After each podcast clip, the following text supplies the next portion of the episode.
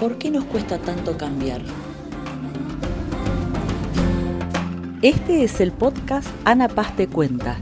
En este podcast te voy a contar cómo la neurociencia te puede ayudar a conocerte y a producir algunos cambios en tu vida. A todos nos pasó que queremos empezar una dieta, ir al gimnasio, cambiar ciertas actitudes y nos pasa que no logramos hacerlo. Para entender esto primero tenemos que saber cómo es que aprendemos, cómo es que los conocimientos o las actitudes que tenemos dentro de nosotros se formaron. La neurociencia dice que aprender es hacer redes neuronales. Esto significa que tu aprendizaje está contenido en una red de neuronas que se mantiene estable y está disponible cada vez que vos necesites un conocimiento, recordar algo o actuar de alguna manera. Cuando nosotros creamos estas redes, se mantienen estables para ayudarnos a vivir. Y cuando queremos cambiar, significa que debemos modificar esta red. ¿Cómo se modifica una red? Debemos aprender cosas nuevas, porque el cerebro no desaprende, puede dejar redes sin usar, pero no desaprende, pero sí aprende. Entonces la pregunta que deberíamos hacernos es cómo aprendemos. Porque si no podemos reeducarnos y reaprender, el cambio es imposible. Aprendemos básicamente de tres maneras. Por impacto emocional, lo que mueve las emociones se graba en nosotros. Eso lo sabemos todos. Cuando tenemos acontecimientos fuertes o situaciones que nos impactan, muchas veces son las más dolorosas las que llegan más adentro, nos quedan realmente grabadas. La segunda forma de aprendizaje es prestar atención, que realmente podamos enfocar, observar y colocar la mente en un lugar. Y la tercera es por frecuencia. Esto significa repetir, repetir hasta que queda grabado. Como andar en bicicleta, tocar el piano, hacer matemáticas. Lo hacemos tantas veces hasta que funciona. Entonces, cuando nosotros querramos cambiar, no alcanza con quiero qué, pensar qué. Tenemos que preguntarnos cuál es la forma más práctica en la cual nosotros podríamos empezar. Un buen método es empezar haciendo, crear el hábito y dejar hábitos viejos.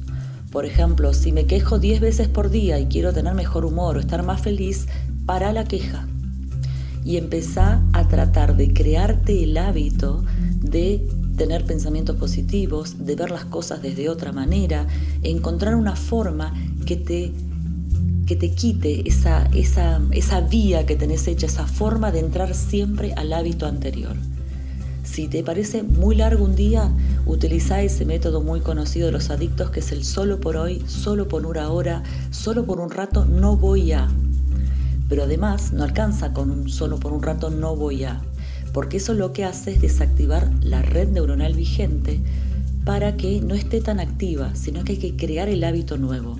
Y al principio es incomodísimo, de hecho puede ser que tengamos ansiedad, nos sintamos muy mal y esta fantasía de que voy al gimnasio y me siento muy bien el primer día, el segundo y el tercero me pincho, porque no es mi lugar habitual. Una vez que pasa esa felicidad original, se me pasa y yo tengo que lograr romper ese, ese, ese impulso que tiene que ver con el hecho de que no tenemos el hábito mental, el hábito neuronal de estar utilizando ese lugar y que nos hace sentir que no es el lugar, que no es nuestro espacio, que no es eh, el lugar donde queremos estar. Otra forma es em, prestar atención. Nosotros queremos algo y no nos tomamos el trabajo de colocar la mente en lo que estamos buscando. ¿sí? Nos distraemos, nos obsesionamos y no estamos enfocando exactamente a los pasos correctos que nos pueden llevar a donde queremos ir. Cuando uno quiere dar un examen, se concentra en un libro. Cuando quiere lograr un trabajo, se concentra en hacer ese trabajo. Bueno, eso, corre para cualquier cambio que quieran hacer en su vida. Y el tercero es cómo conseguir esas emociones que graban fuertemente un evento. Entonces, tienen que procurar que eso nuevo que ustedes quieren tenga un impacto emocional. Tienen que llenarlo de pensamientos que los muevan, de sensaciones que los muevan. Tienen que permitirse sentir para que esto nuevo sea parte de ustedes. Mientras quede en el plano mental o mientras quede en esa intención que solo es me propongo que o quiero que, no se va a producir esa, ese movimiento dentro de las neuronas, ese movimiento en las redes que se llama plasticidad neuronal que nos permite un cambio. La mayoría de la gente me pregunta, pero ¿cómo puede ser que yo pueda pensar un cambio y no lo pueda producir? Porque nosotros tenemos muchas zonas distintas en el cerebro y hay lugares que están diseñados para visualizar o razonar más allá de grabar en el subconsciente. Es como cuando vemos una vidriera y empezamos a ver ropa. Y bueno, me gusta el pantalón, no me gusta, creo que sí, decido que no, quiero comprar un auto. Bueno, el rojo, el azul, esta marca, la otra es mejor. Yo puedo razonar. Tengo un lugar diseñado en nuestro cerebro que me permite eh, llevar estos pensamientos a la realidad, tenerlos en la mente consciente, pero no necesariamente graban el subconsciente. ¿sí? Yo puedo ver cosas durante todo el día, viajar en subterráneo, viajar en tren y no por eso estar grabando todos los acontecimientos que mi cerebro, que mi cerebro ve. De hecho, hasta puedo grabar un teléfono rápido, memorizarlo hasta que lo marco. Una vez que lo marco, me lo olvidé. Nosotros tenemos zonas que pueden razonar y pensar y no por eso, producen un cambio. Por eso el cambio, desde ningún punto de vista, es eh, si me doy cuenta que es, ya está. O si me dicen cuál es el problema, ya está. O con enterarme que alcanza. Debemos encontrar alguna de las tres puertas que tiene nuestro sistema de aprendizaje para grabar en nosotros eso nuevo que queremos.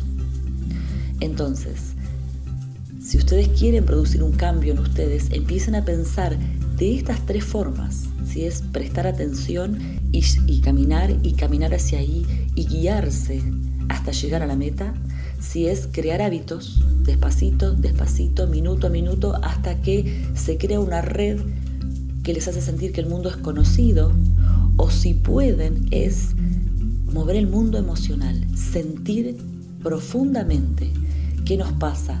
Para esto, uno de los mejores consejos es hagan las cosas en grupo, háganlas con alguien, eh, llénenlo de pensamientos que realmente los movilicen por dentro, tengan experiencias que acompañan los nuevos cambios, que realmente construyan quien ustedes quieren ser.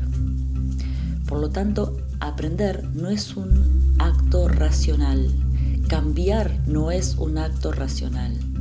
Es un acto que conlleva actitudes, sensaciones, emociones y además pensamientos, creencias y un contexto social o un entorno que nos permita hacerlo. Un beso a todos y gracias por escucharnos. Bio Neurovida, el proyecto de extensión al público de la bio-neurodesprogramación.